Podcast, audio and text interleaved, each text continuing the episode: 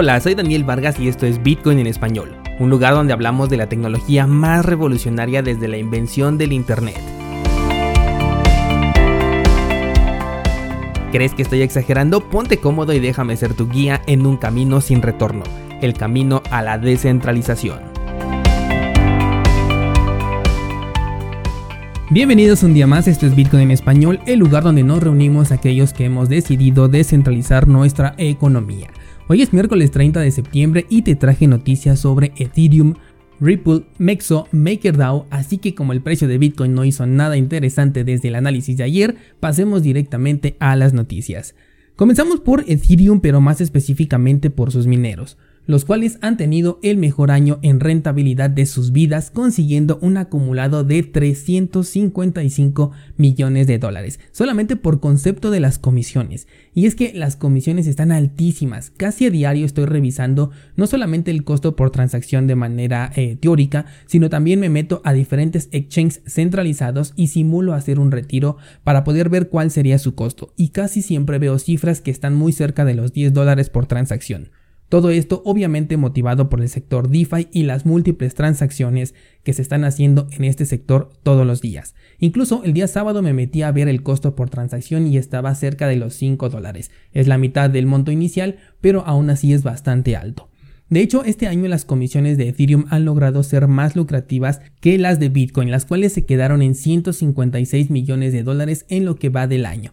Además también vimos la salida de una nueva tarjeta gráfica que puede ofrecer una gran cantidad de poder de minado que bien utilizada se le puede obtener bastante beneficio.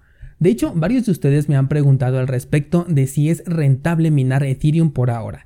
Yo creo que en este preciso instante sí, pero no sabemos cuándo dejará de serlo. Hay muchos factores que pueden influir en esta respuesta que acabo de dar.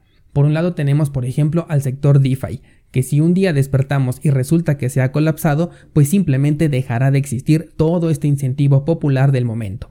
Por otro lado tenemos a Ethereum 2.0, que propone migrar a un protocolo experimental de prueba de participación, dejando a los mineros físicos con sus equipos obsoletos al menos para esta tarea.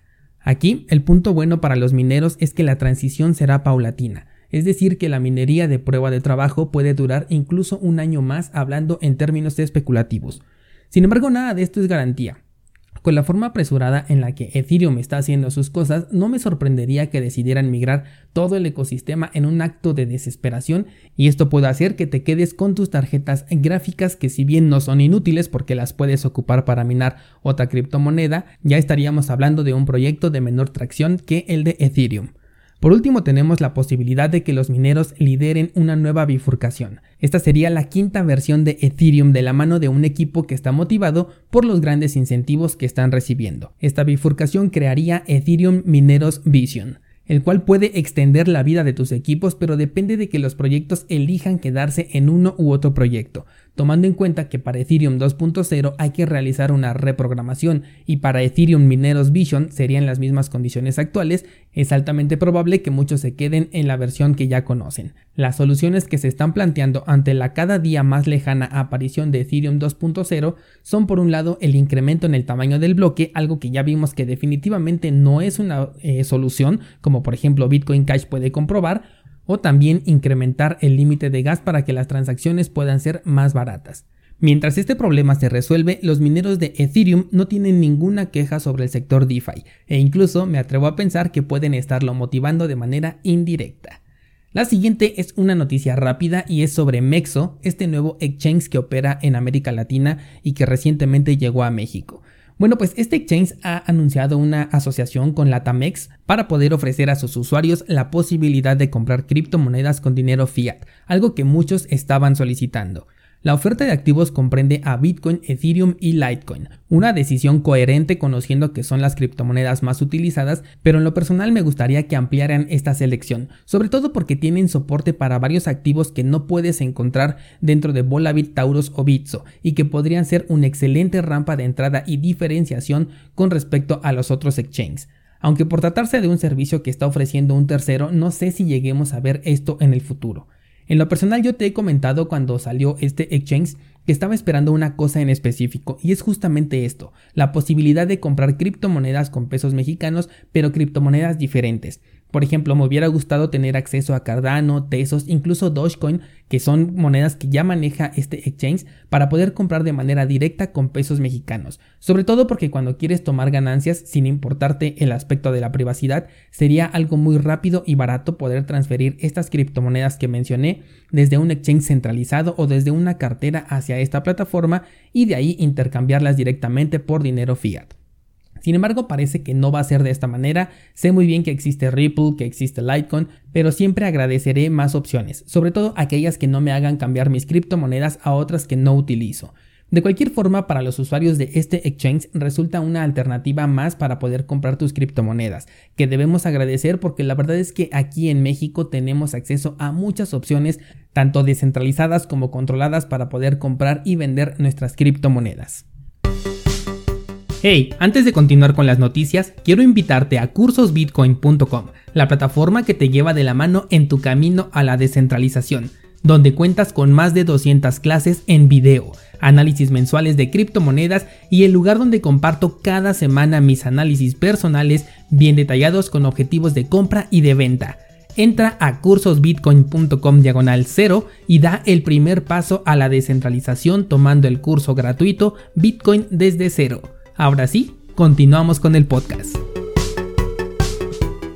Toca turno ahora hablar sobre Ripple y es que retomando el caso del hackeo de KuCoin del que hablamos ayer y antier de hecho, el novato hacker ha comenzado a enviar criptomonedas XRP a diferentes casas de cambio, todas ellas centralizadas. Esto incluye nuevamente a Binance. Otra vez este usuario está regalando sus criptomonedas robadas el sitio Whale Alert, que hace mención de los movimientos fuertes dentro del campo de las criptomonedas, detectó varias transacciones de Ripple hacia carteras, algunas que eran desconocidas y otras que están ligadas a los exchanges como por ejemplo Binance. El CEO de Binance de inmediato respondió que su equipo ya estaba trabajando en ello en cuanto se detectó en, cuanto se detectaron estos fondos dentro de su plataforma, por lo que seguramente fueron bloqueadas una vez más.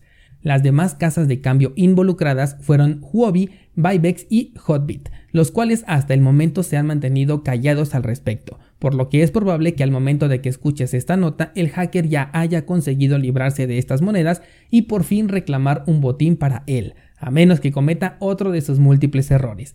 Algo curioso en esta nota y que de hecho pensé que encontraría cuando la estaba leyendo pero no fue así, es que Ripple no se ha pronunciado al respecto.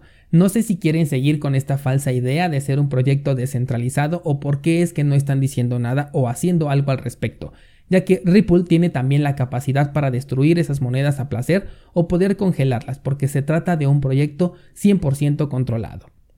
También resulta curioso ver la completa disposición de Binance con respecto a la total indiferencia de los otros exchanges, que si no actúan rápido seguramente no lo van a hacer en ningún momento, refiriéndome específicamente a este caso y seguramente se van a hacer de la vista gorda como decimos aquí en México.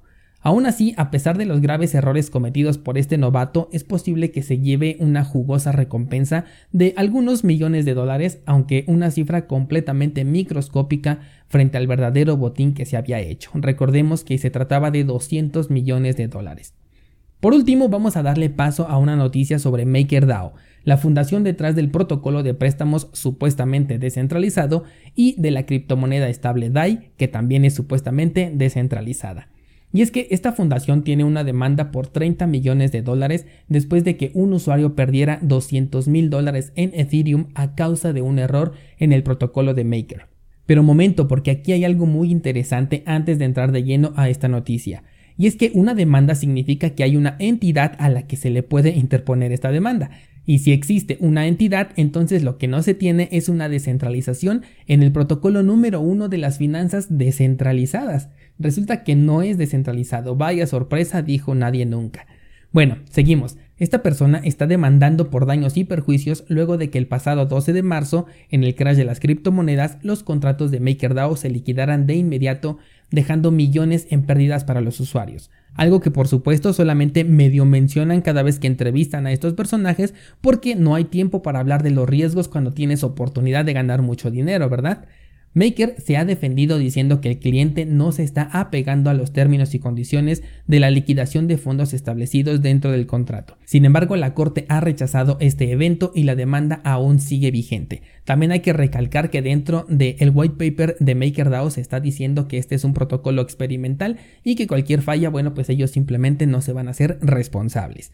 Hace un par de semanas te hablé también de DeFi desde una perspectiva completamente diferente, en la que traté de enfocarme en aquello positivo sobre el sector y aquello que podríamos conseguir con una visión a futuro. Pero cada noticia al respecto nos hace ver que este futuro definitivamente no está en esta década, y si no llega rápido como las ganancias que les gusta ver a los seguidores de DeFi, es posible que se quede en el olvido o termine estallando la burbuja antes de que este sector o ecosistema, como algunos lo llaman, se logre consolidar como algo realmente revolucionario o útil. Ya han sido bastante comunes las notas que hemos traído acerca de servicios supuestamente descentralizados que están en este top de servicios descentralizados y que finalmente no lo son cada vez resulta más difícil confiar en este sector, al menos por mi parte, todavía hay muchas personas que siguen dándole su confianza, hay muchas personas que también siguen experimentando y los experimentos pueden traer muchísimas ganancias, no lo niego, pero también el riesgo está implícito y en lo personal no estoy dispuesto a correr ese riesgo, simplemente no tengo un sobrante de dinero como para estarlo arriesgando de esta manera. Así las cosas en el terreno cripto descentralizado, ya sabes que me encanta leer tu opinión y debatir al respecto, así que por favor déjame tus comentarios al de este episodio o bien escríbeme directamente a mi Instagram en donde todos los días interactúo con ustedes los descentralizados. A veces ustedes me comparten noticias, me hacen consultas o simplemente hacemos conversación con diversos temas de los que hemos tocado en este espacio. Tienes el enlace a mi Instagram en las notas de este programa. Por hoy eso sería todo, pero ya sabes, mañana aquí con más cripto información en Bitcoin en español.